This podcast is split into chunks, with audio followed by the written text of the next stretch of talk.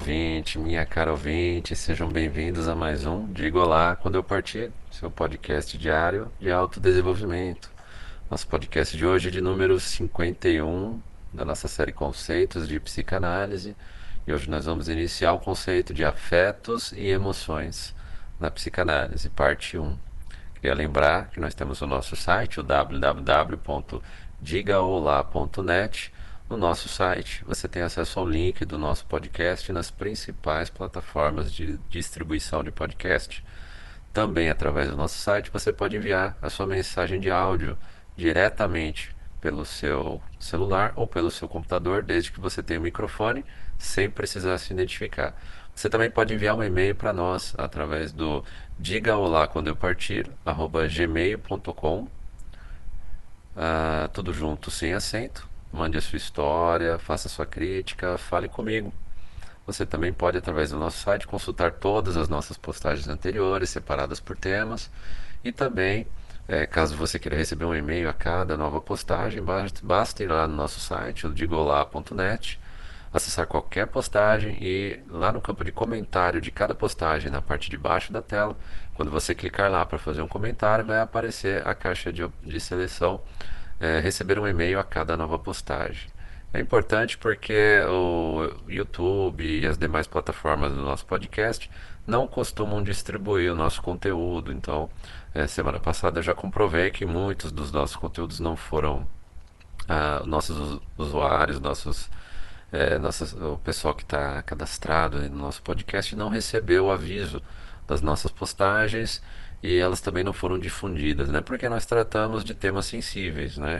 O YouTube, o Google, o Google Podcast, as plataformas de podcast não costumam é, gostar é, de conteúdos sensíveis e acabam não divulgando, ok?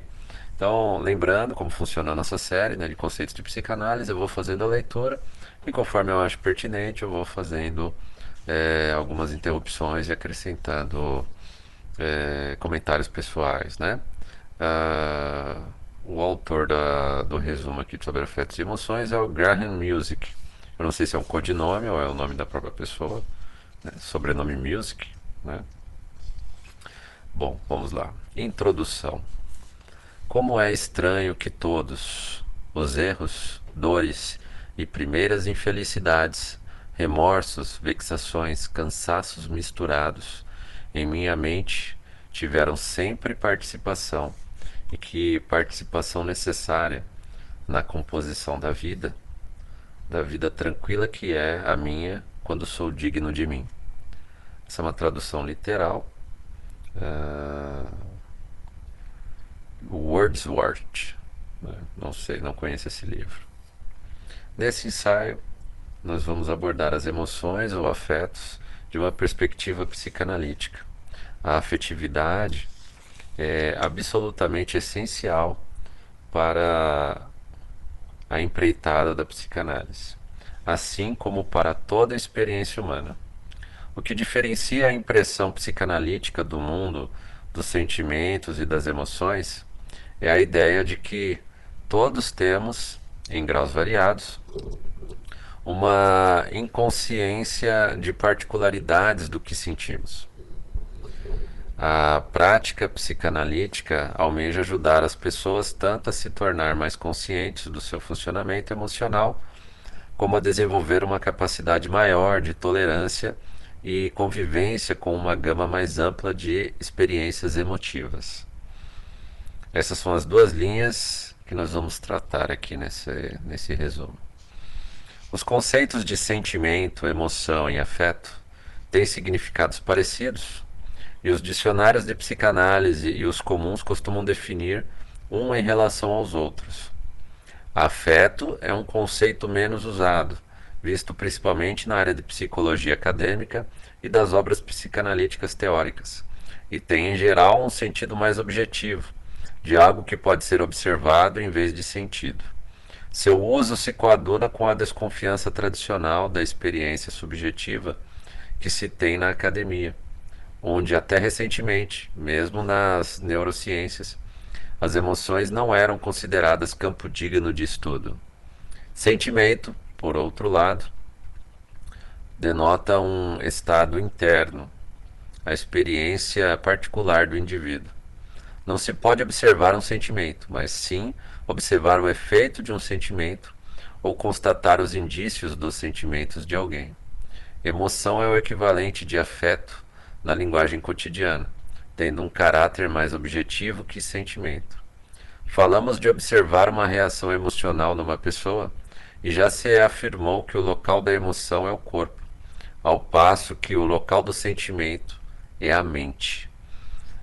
Mesmo assim, as pessoas referem-se tanto a uma experiência emocional como a uma experiência afetiva. Dada a imprecisão dos limites desses conceitos, nós vamos usar ambos como sinônimos, muito embora se trate de uma certa simplificação. Existe um quê de artificial em separar afeto e emoção de outros aspectos da vida mental, como cognição e memória.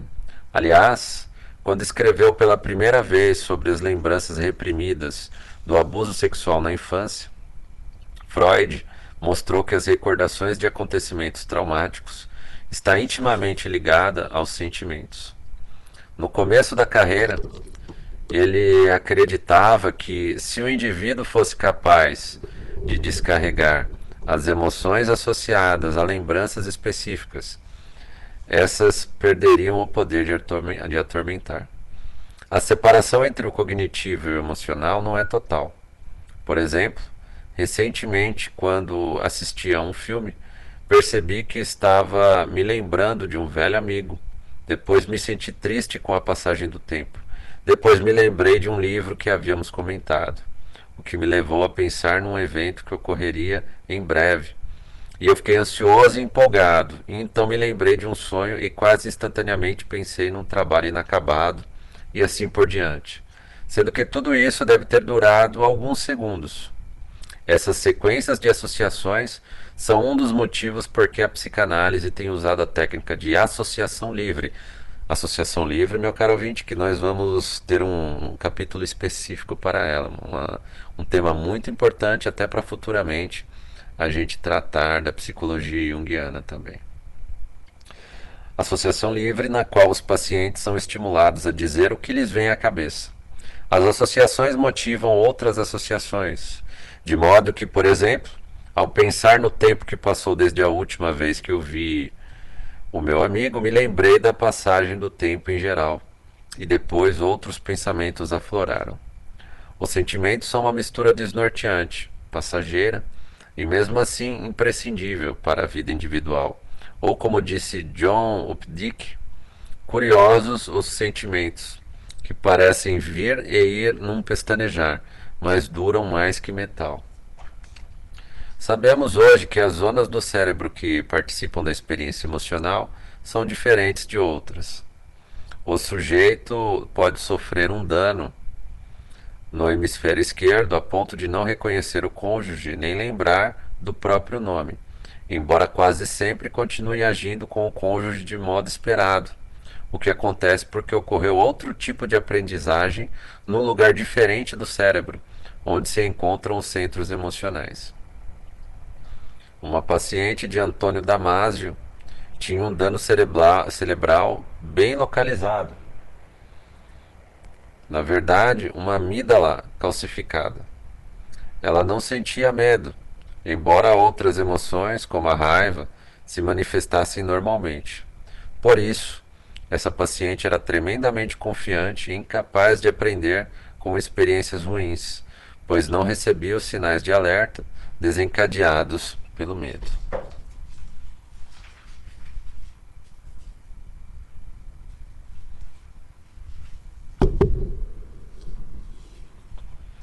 Danos cerebrais.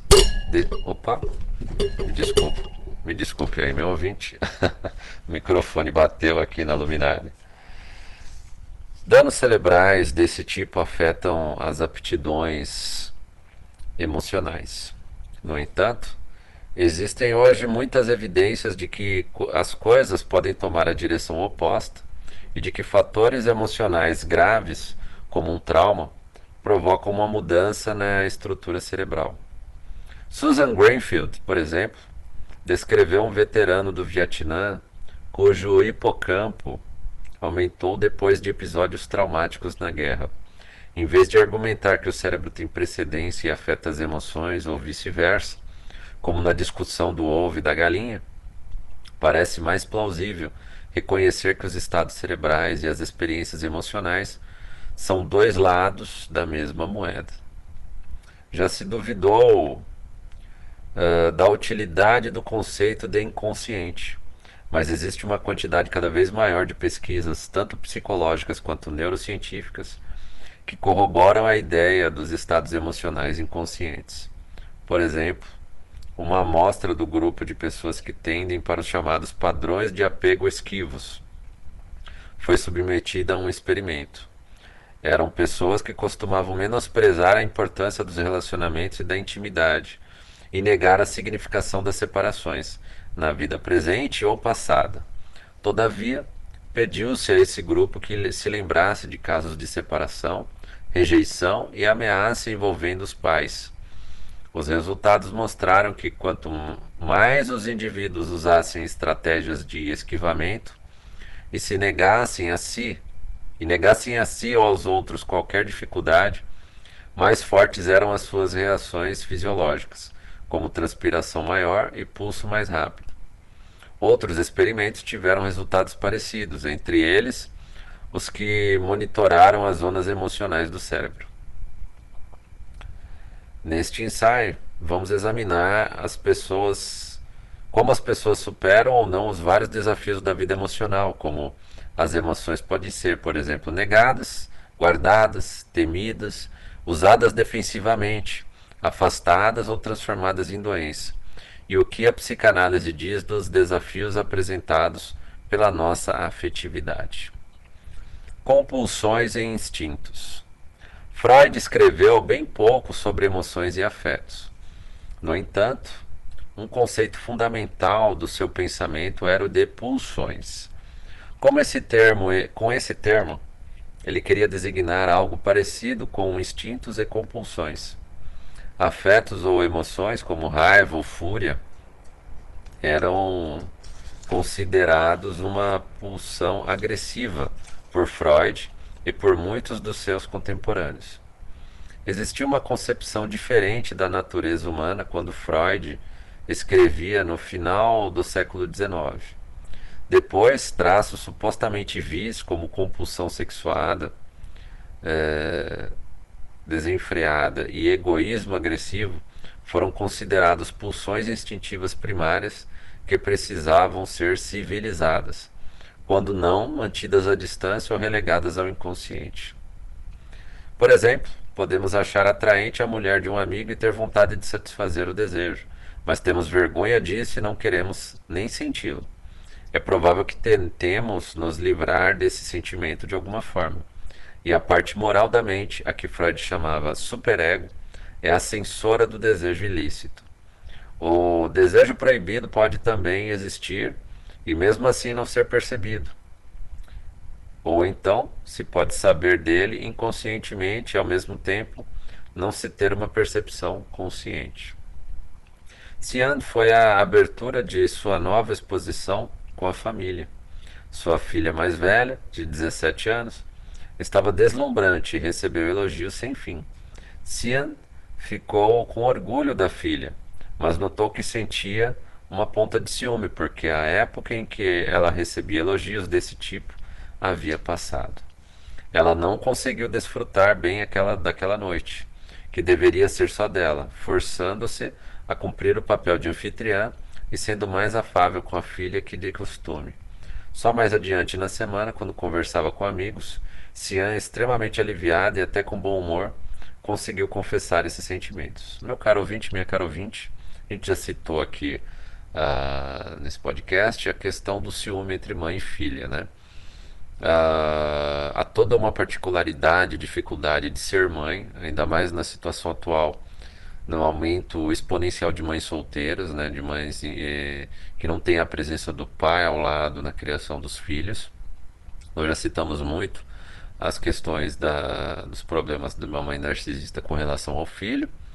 Eh, vamos falar de castração, né, vai ser muito importante para entender esse conceito psicanalítico, para entender o papel da mãe, da, o papel doentio que uma mãe é, com problemas próprios psicológicos pode causar num filho. E eu citei é, algumas poucas vezes nos podcasts anteriores a questão do, da competição da mãe com a filha. Né? E aqui nós temos um bom exemplo aqui. É claro que esse aqui é, foi controlado pelo superego nessa, nessa citação, né? nesse, nesse parágrafo foi citado que é, ela conseguiu identificar, não foi para o inconsciente, e ela conseguiu comentar com as amigas, né, aliviada esse ciúme que ela sentia da filha. É, isso é positivo. A longo prazo, se ela conseguir lidar com esse sentimento, não há um erro em ela ter esse sentimento, né? A questão é quando esse, esse sentimento provoca comportamentos que acabam prejudicando a própria filha, o desenvolvimento dela. Né? Esse é o problema, quando a, a pessoa que tem esse sentimento de inveja da filha, ela não é capaz de enxergar que está tendo uh, essa inveja, é, enxergar que é natural ter essa inveja, mas enxergar também que é, é, esse, é um, esse é um problema dela e não da filha. Né? A filha está vivendo a, a, vida dela, a filha não está em competição com ela. Uh, e, a vida, e, a, e a filha merece esse momento dela que ela, assim, não, não tem mais. Não cabe a ela tirar esse momento da filha, cabe a ela saber ressignificar o tempo que passou. Ela não recebe mais os elogios que agora são da filha. Né? É, é, é muito difícil isso hoje. Imagina ó, uma mãe solteira né, que está é, vendo a filha se desenvolver, né? está vendo a filha ganhar mais elogios que ela e ela não superou ainda apesar da idade, não superou ainda que os homens a cada dia procuram menos.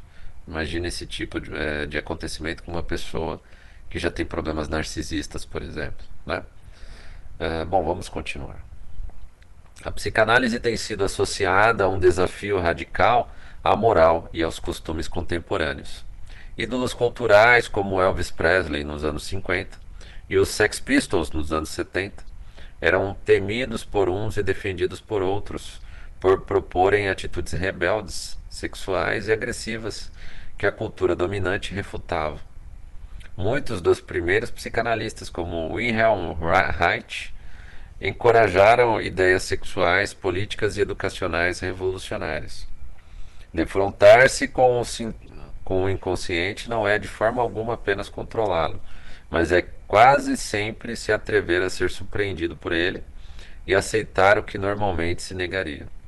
A psicanálise talvez tenha menos relação com o conhecimento do inconsciente do que com respeito por sua estranheza, como insinua o escritor americano H. L. Mencken nessa citação. Penetrando em tantos segredos, deixamos de acreditar no incognoscível, mas lá está ele mesmo assim lambendo os beiços calmamente. Meu caro ouvinte, minha caro ouvinte, a Jung, quando nós chegamos na, a falar de psicologia junguiana, né, ou psicologia analítica, né, que é, são sinônimos, é, nós vamos falar muito do, da questão do inconsciente em camadas, né? Uh, o Jung separou o inconsciente já em inconsciente coletivo e inconsciente individual e há uma interligação não, não tão grande entre eles, né? Há uma zona meio nebulosa entre a consciência e o inconsciente pessoal, é, onde os conteúdos vão caindo para o inconsciente pessoal e alguns vão ressurgindo, mas só com uma sombra, né? Que não, são, não é bem cognoscível. Seria, por exemplo, a questão dos sonhos, né?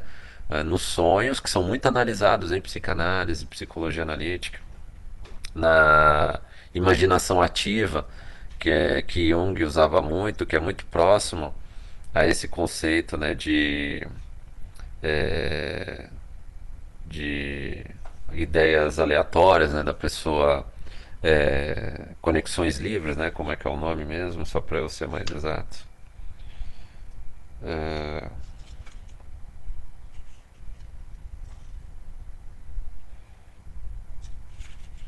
conceito de. Bom, eu esqueci agora no momento. Esse conceito que nós falamos agora há pouco de. de interligações de ideias, né? Que, eu, que é muito próximo ao associação livre. Desculpa aqui a demora. Associação livre, é, muito usado por Freud, né? E que Jung ele elaborou melhor na imaginação ativa. Né? E é mais ou menos o mesmo conceito, só que Jung ele dá uma amplitude maior para isso, né? E, e, aí nos sonhos e na imaginação ativa, né? É, você consegue enxergar a, a, sombra de determinados conteúdos que estão nesse nimbo aí, entre o inconsciente pessoal e a consciência. E através, é, é, conforme você vai jogando luz em alguns conteúdos desse nimbo, alguns conteúdos do inconsciente pessoal e alguns poucos do inconsciente coletivo, se você analisar bastante, vão começar a surgir. É como se você vai aumentando um pouquinho a chama do lampião e aí você vai vendo camadas e mais camadas.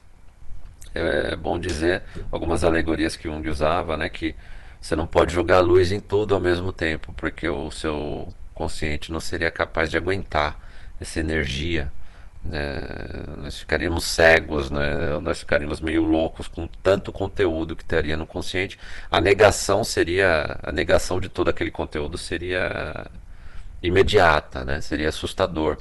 É, esses conteúdos estão no inconsciente justamente porque a consciência não os tolera. É bom lembrar disso.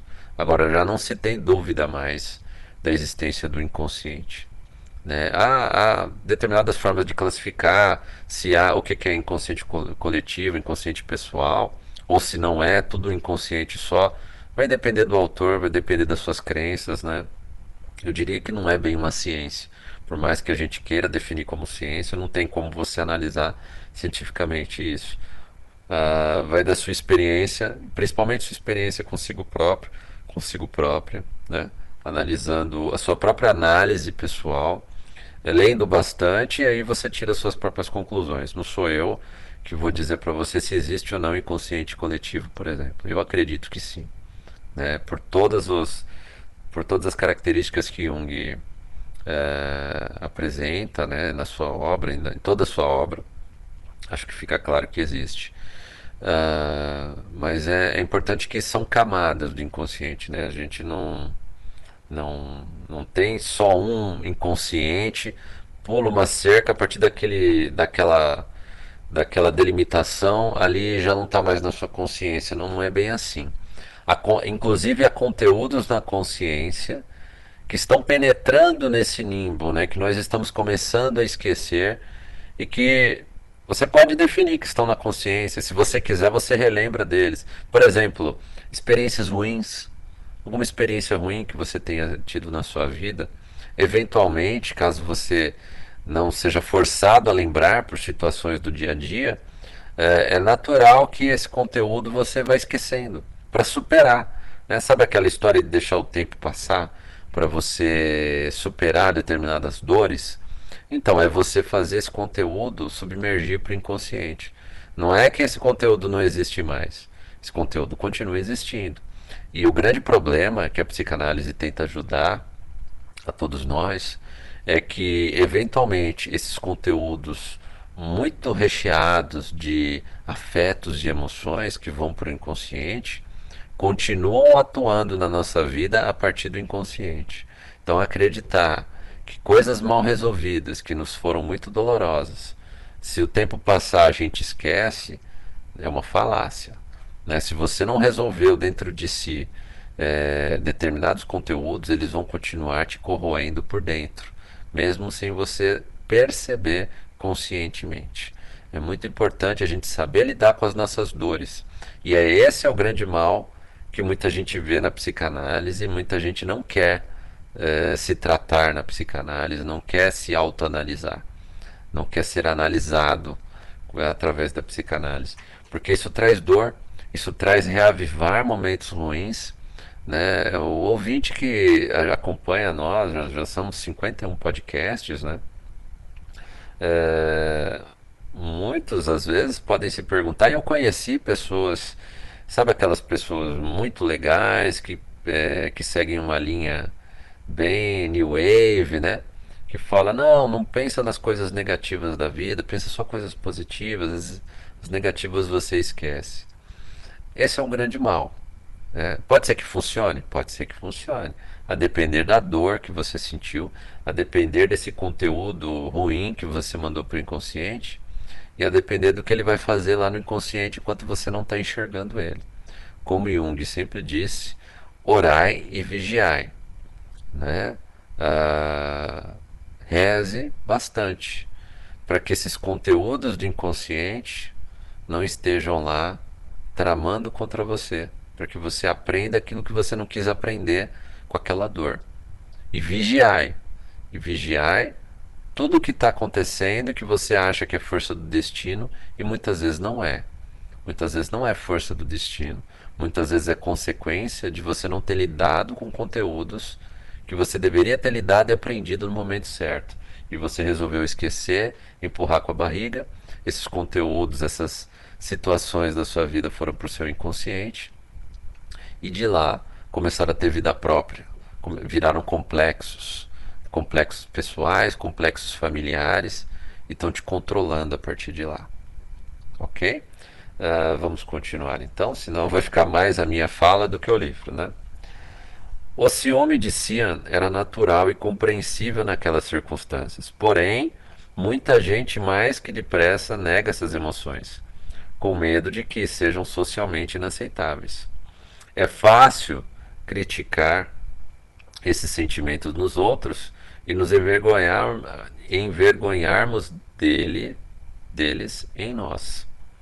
Talvez Cian tenha tentado esse subterfúgio primeiro quando foi mais amável com a filha do que normalmente, a fim de poupar a si a filha dos seus sentimentos reais.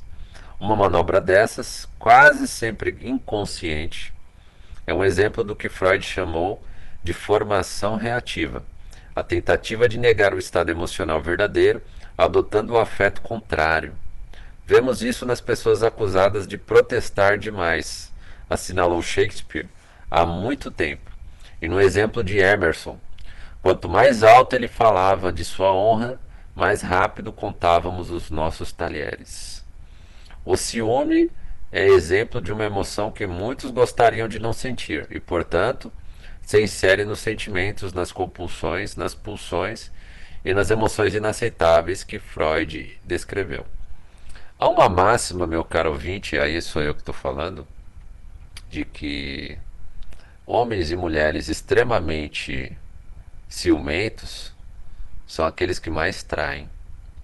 E eu, particularmente, não sei se eu fui tão traído, né? Porque eu, é, eu nunca descobri diretamente um caso de traição, apesar de, é, de eu acreditar que houveram sim. Mas é, eu, particularmente, eu não, não posso afirmar que eu fui traído em algum momento. Porém, é, eu acompanhei diversos casos uh, de pessoas que tinham namorada, namorada ciumento, ou às vezes o marido ou a esposa ciumenta demais, na realidade foi ela que traiu. Uh, é a própria pessoa que traiu o ciumento. Né? Eu posso lembrar, meu caro ouvinte, minha caro ouvinte, o caso da minha mãe. Né? Uh, e ela era extremamente ciumenta com relação ao meu pai, acusava-o de procurar outras mulheres, né, de, de ter saído contra as mulheres, afirmava às vezes rindo em brincadeira, numa brincadeira sem graça nenhuma, de que meu pai havia traído tantas vezes tal, mas há todos os indícios de que quem traiu quem foi ela e que o fruto dessa traição seria eu. Né? Como eu disse, eu não posso comprovar mais essa informação, mas é quase certo que eu não sou filho do meu pai. Né? Como eu disse já em podcasts anteriores, que ela traiu meu pai, apesar de ser ela a pessoa mais ciumenta da relação. Acuse-o, acuse-os do que você faz. É a velha máxima, né? que usadas em outro contexto, mas é, na psicanálise é um, é um conceito muito bem dito, né? Um, é um conceito extremamente claro de que é realmente isso que acontece. Pessoas ciumentas são as que mais traem. Os sentimentos de Cian eram compreensíveis, o que quer dizer que seríamos solidários com sua situação delicada e também que os sentimentos dela teriam um significado perceptível. Esse fato tem ligação com outro ponto de vista sobre a emoção, de que tais sentimentos podem ser entendidos como sinais interpretáveis, como uma forma de comunicação entre uma parte do eu e a outra. Sinal de angústia era um conceito para designar isso no tempo de Freud e ainda hoje. Se um sujeito se encontra numa reunião social e de repente o seu coração dispara, ele pode achar que se trata de um sinal. Por exemplo, um jovem chamado Stephen estava numa festa e tentava ser simpático com alguém quando percebeu que os seus punhos estavam cerrados e os músculos em torno do seu pescoço estavam tensos. Só depois de notar esse sinal, ele se deu conta de que estava intranquilo com a pressão que aquela pessoa exercia. É provável que, no meu exemplo anterior, o sentimento de Sian pela filha fosse uma mensagem ela não conseguira enfrentar a dor da perda da juventude e a entrada na meia-idade. A sublimação dos sentimentos, em lugar de enfrentá-los, havia sido contraproducente, pois não lhe permitira refletir sobre o que significaria entrar na próxima fase da vida. Assim, algumas respostas emocionais podem ser um sinal cuja linguagem codificada talvez tenhamos a felicidade de decifrar. Todavia, Outros sentimentos lembram mais uma presença estranha que nos invade de repente. Essa sensação de alteridade, de os sentimentos serem díspares, talvez tenha semelhança com a concepção de Freud de pulsões instintivas, sobre as quais não temos poder nenhum. Na realidade, a psicanálise ensinou a respeitar as surpresas que possam brotar do inconsciente. Stephen, aquele jovem que estava numa festa, recebeu faz pouco tempo um chega para lá de uma antiga amiga e reagiu com agressividade e ameaças. Depois ficou chocado com o que fizera e disse: Eu não sou assim. Conflitos internos desse tipo fazem parte do problema de Stephen. Garoto inteligente de 16 anos, ele lutava para atravessar a adolescência e sentiu a pressão das mudanças físicas e hormonais. A adolescência e antes o início da puberdade foi um choque imenso, o que, fez, o que o fez sentir assaltado por estados emocionais inteiramente desconhecidos. Stephen passava rapidamente de fantasias sexuais intensas para uma sensação de superioridade e grandiosidade e era levado da paixão para a carência e para o desnorteamento total, como se ele se visse de repente numa montanha russa emocional que não controlava de forma alguma. Isso me faz lembrar uma fala de Ricardo III. Eu contra mim mesmo, pobre de mim, que me amo. Por quê? Oh não, que pena, prefiro odiar a mim pelos atos odiosos cometidos por mim. Sou um patife, mas minto, pois não o sou. Há na psicanálise a controvérsia de ser ou não útil continuar pensando em pulsões mas não há dúvidas de que jovens como Stephen enfrentam situações provocadas por hormônios que eles mal podem controlar. Todos desejam que esses sentimentos passem. Ironicamente, quase sempre se acha que o psicoterapeuta estaria mais inclinado a ajudar os pacientes a aceitar, enfrentar ou assimilar esses estados emocionais assustadores do que ajudá-los a se livrar deles. Conta-se que um antigo rabino, Israel ou Hitzim, disse que Deus criou o homem como ele é, não para ficar preso à sua luxúria, mas para ser livre com ela, enfrentando a perda. O luto foi um dos primeiros temas da experiência emocional que a psicanálise abordou. Freud escreveu uh, que o efeito de uma perda profunda na vida pode ser parecido com o que ele então designou de melancolia e hoje se chama em geral de depressão. Tanto na depressão como na desolação, a pessoa pode se recolher a um mundo só seu, parecer desanimada, ser autocrítica, mostrar uma preocupação mórbida com os acontecimentos do passado e apresentar outros sintomas. Freud afirmou que um indivíduo desolado é considerado doente quando não se sabe a causa do seu comportamento. Pode-se enfrentar a perda de maneiras diversas. Um sábio racídico afirmou: Existem dois tipos de tristeza. Quando o homem se preocupa com os infortúnios que o assolaram, quando ele se recolhe, quando ele se recolhe a um canto e anseia por ajuda, essa é a espécie de ruim de tristeza. O outro tipo de tristeza é o pesar genuíno do homem que perdeu a casa no incêndio, que sente a sua carência no fundo da alma e começa a reconstruí-la. Marion, 45 anos, mãe de três filhos, era casada com Peter fazia 18 anos, quando ele morreu de infarto. A princípio, Marion ficou em estado de choque e torpor. Não conseguia se conformar com o que acontecera e por muito tempo nem acreditou. Preparava o jantar de Peter como sempre fizera, esquecendo-se da verdade, da verdade insuportável da morte dele. Mais adiante, ela sentiu uma culpa terrível e se perguntava o que poderia ser feito para evitar a morte do marido. Sentiu também muita raiva de Peter. Por que ele trabalhava tanto? perguntou Marion, exclamando. Como foi egoísta por nos deixar assim. Ele, ela tinha vergonha do que sentia, embora isso seja muito comum em casos assim. Seus sentimentos iam e vinham, e o seu estado se alternava entre a descrença, o apego irracional ao passado, uma, foice, uma forte raiva de Peter e de outras pessoas e uma dor de despedaçar o coração. Durante muito tempo, Marion pareceu estar num mundo à parte, quase nunca disponível para os filhos, que precisavam dela mais do que nunca. Quem passa por acontecimentos trágicos como esse demora muito para começar a se recuperar. Vera Britton escreveu de modo pungente sobre o luto pela morte do seu companheiro. Com o tempo passa, repetiam todos, a ponto de me deixar louca. Fiquei muito ofendida com essa situação.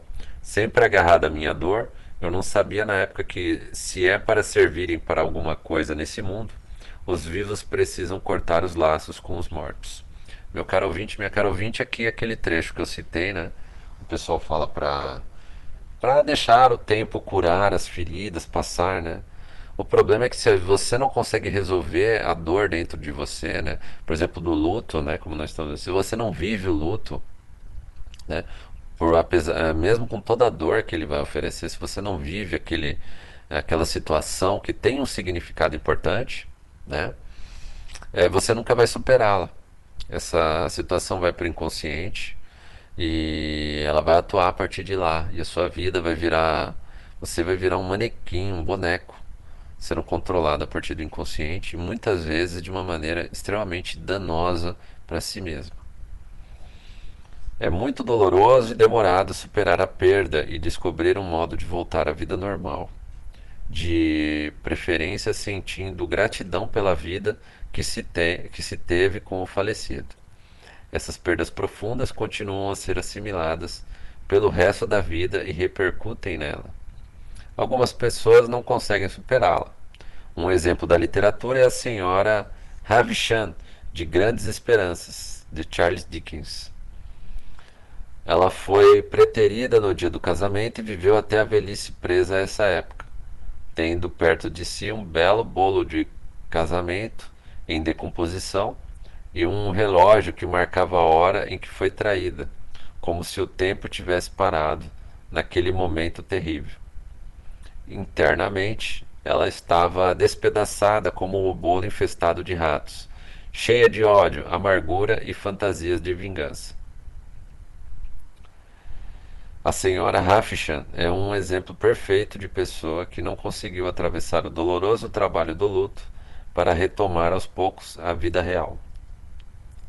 Ao longo da vida, todos enfrentamos perdas de proporções diversas, do desmame da infância à morte de animais de estimação e mudanças marcantes, como trocar de escola e sair da casa dos pais.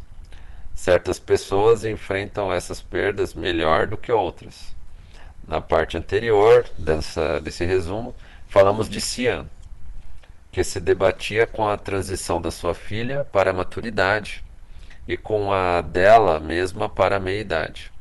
A passagem para a meia-idade constitui uma espécie de perda, pois assinala o fim da juventude e a proximidade maior da morte.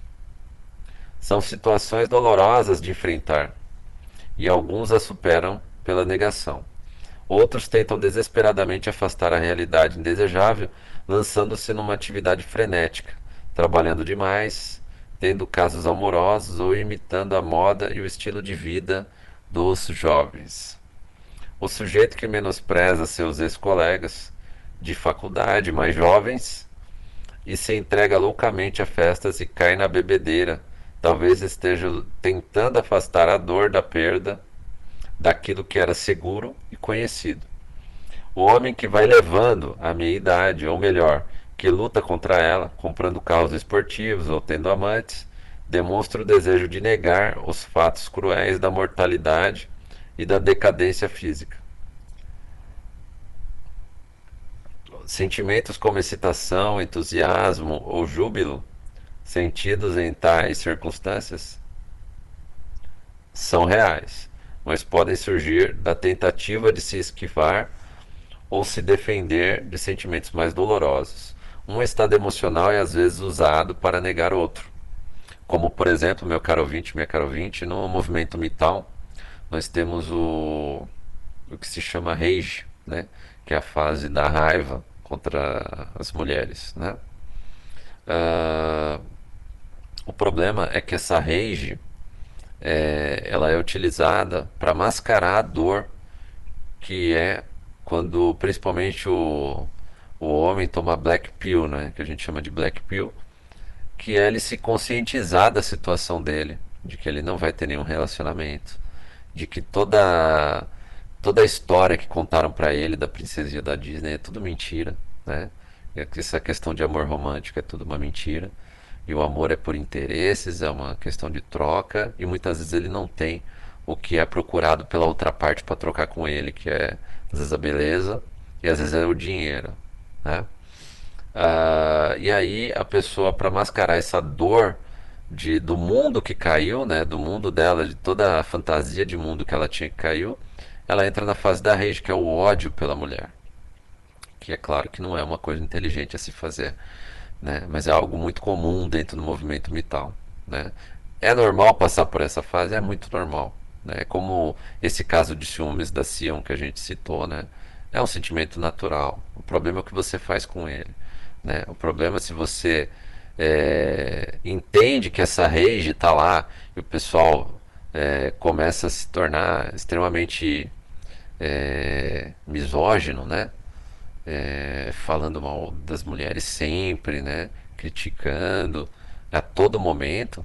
É, isso começa a ser doentio a ponto de mascarar é, e impedir o seu desenvolvimento pessoal, porque acaba mascarando a sua dor. E a sua dor vai estar tá lá atuando de dentro de você.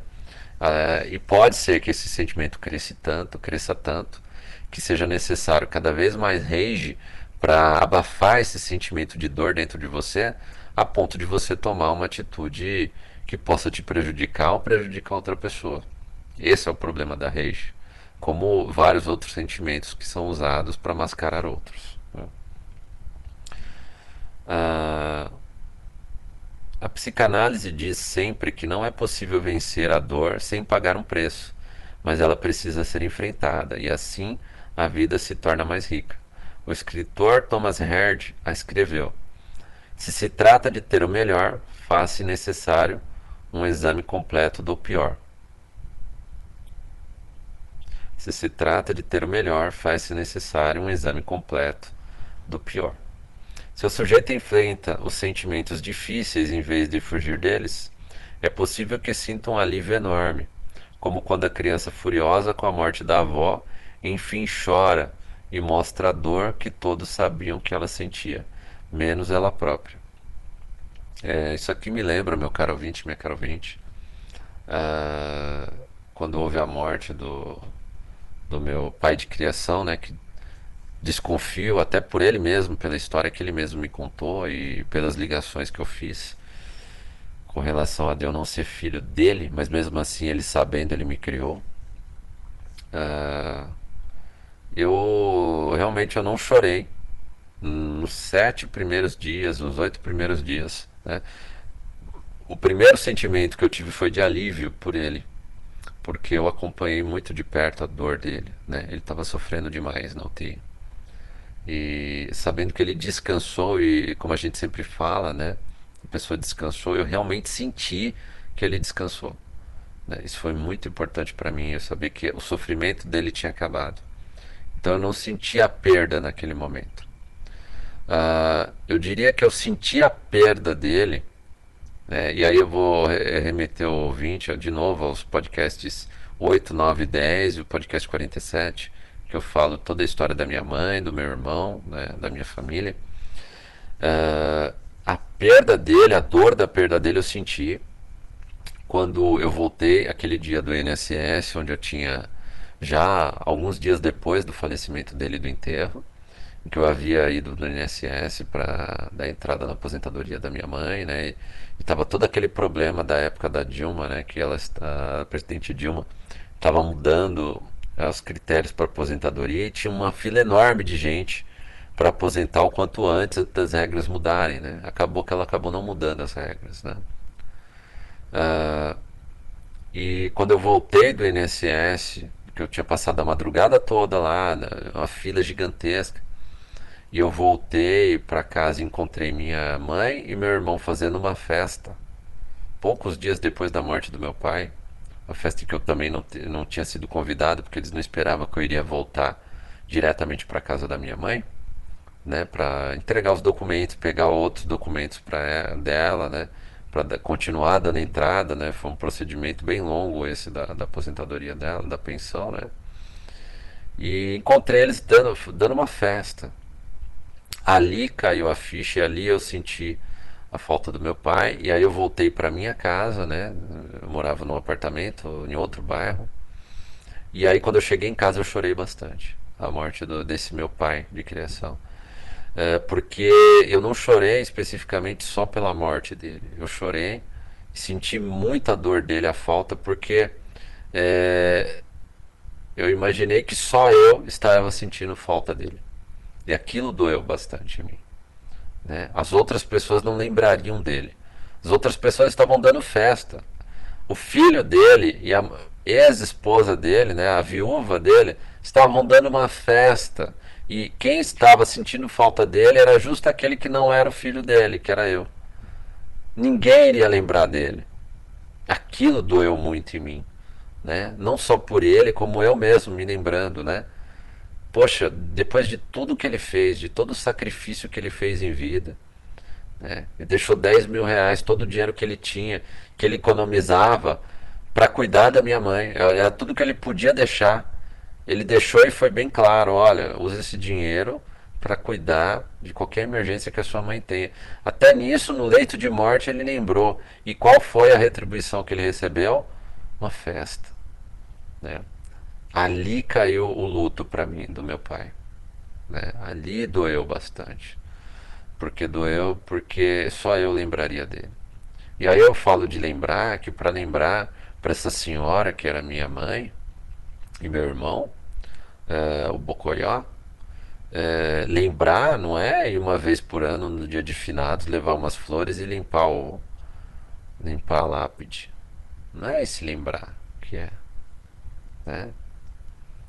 Agora, dar uma festa, poucos dias depois da morte deles, rindo, assim que eu cheguei, né? Isso doeu muito. E aí, ali começou o meu luto, né? E que durou muito tempo, né? E que foi tal forma tão insuportável, porque essa foi a, a Black Pill que também me ajudou a me separar de vez dessas pessoas ruins, né? Porque ali começou, né? Esse luto, que inclusive foi o período em que eu estava sendo assediado no meu trabalho, em que eu estava tomando, comecei a tomar calmantes fortíssimos para conseguir viver, né? Ah, foi esse luto foi muito necessário. Eu viver esse luto para que eu pudesse me separar, tomar a decisão de me separar dessas pessoas da minha vida. Essas pessoas que eram só parentes, não posso chamar de família. Né?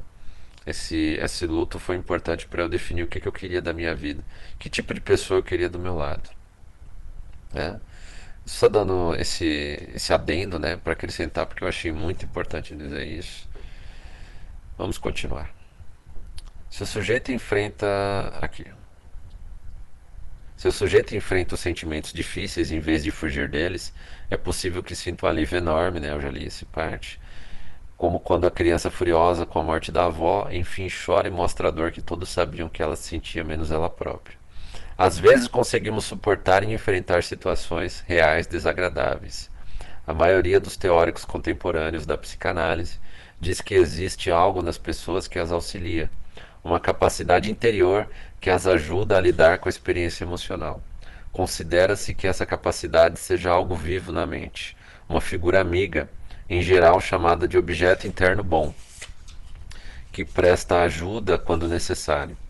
Outros indivíduos têm menos sorte. Essas aptidões psicológicas existem, mas foram prejudicadas. Em outros ainda elas nem chegam a se desenvolver, seja por predisposição genética, seja porque a vida emocional deles não teve a atenção devida durante a sua formação. Nesses casos, a função do psicanalista não é a de um conselheiro que contribui para desenrolar do trabalho do luto ou da infelicidade, mas é a de quem está junto de uma criança ou de um bebê e os ajuda solidariamente e com afinco a desenvolver os rudimentos da experiência da vida emocional e da tolerância a ela. Meu caro ouvinte, minha caro ouvinte, só acrescentando nesse trecho, é, na psicologia junguiana, né, que veio da psicanálise, né, Jung foi um discípulo de Freud, aluno de Freud. Uh, temos a figura do daimon, né, dos arquétipos, mas do daimon, né, que guia a nossa vida, né. O que eu posso falar com relação a esse trecho final, que está muito bem escrito sobre a psicanálise, é que realmente algum, uh, a mente ela é autorregulatória. Né? A sua mente é capaz de, de se curar. Agora, o problema é que esse mecanismo de autocura em algumas pessoas ele foi prejudicado, mas não que ele não exista.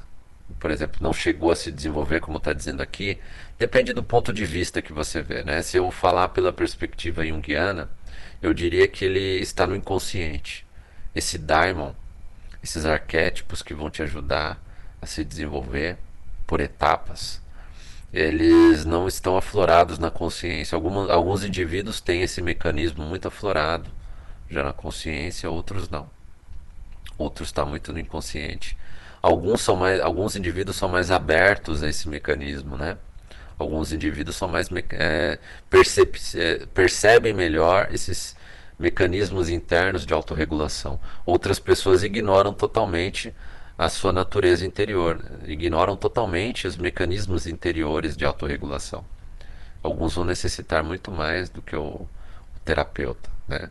Alguns ah, vão necessitar talvez até de medicação inicial, né, psiquiátrica, para conseguir começar a ter contato com esse seu mecanismo interior, através de uma terapia. Que é claro, nunca só o remédio vai resolver, pelo contrário. Nunca só o medicamento vai conseguir resolver seus problemas psicológicos, jamais. Você vai precisar enfrentar os seus demônios. Você vai precisar enfrentar os seus problemas que foram para o inconsciente. O problema é que algumas pessoas não estão nem um pouco preparadas em determinados momentos e aí precisam de medicação e serem orientadas. E outras uh, precisam, após a medicação, serem orientadas e outras podem partir direto para a orientação de um profissional externo.